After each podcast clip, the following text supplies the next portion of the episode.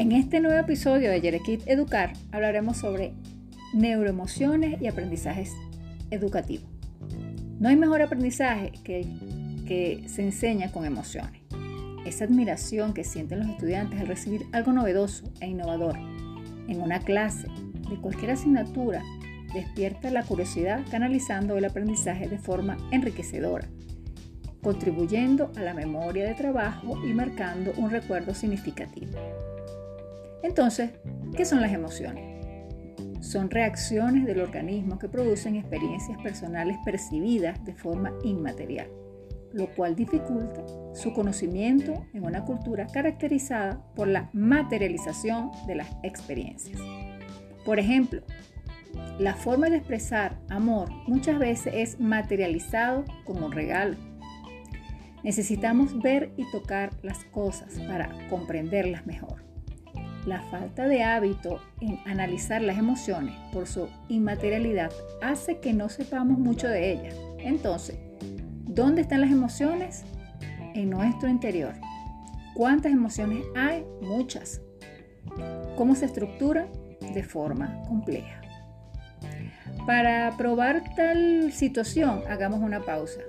Y bueno, vamos a recordar sobre una canción de nuestra infancia, el nombre, la imagen de nuestra maestra en nuestros primeros años escolares, el aroma, la época de nuestros pequeños compañeros, un juguete que nos haya gustado mucho, el favorito, un juego placentero. Son todas aquellas experiencias vividas de manera gratificante, las que dejaron una huella inolvidable de lo que aprendimos en aquellas épocas. Esos sentimientos que transmitieron bienestar a través de una condición neurofisiológica en nuestro cuerpo, sellando un aprendizaje característico para toda la vida. Entonces, ¿qué podemos decir sobre la importancia de educar en emociones? La educación debe preparar para la vida, o dicho de otra forma, toda educación tiene como finalidad el desarrollo humano. Cuando hablamos de desarrollo también nos referimos a la prevención, en términos médicos, el desarrollo de la salud tiene como reverso la prevención de la enfermedad.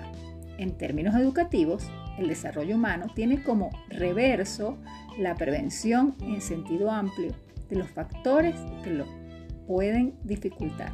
Por ejemplo, la violencia, estrés, la ansiedad, la depresión, el consumo de drogas, comportamientos de riesgo. Una educación para la vida con la perspectiva del desarrollo humano como telón de fondo puede responder a las necesidades sociales. Por supuesto, no te pierdas el 25 de julio a las 3 pm el live con la magíster Gabriela Vera por Yerequit Educar, donde ampliaremos mucho más sobre las emociones y su aprendizaje.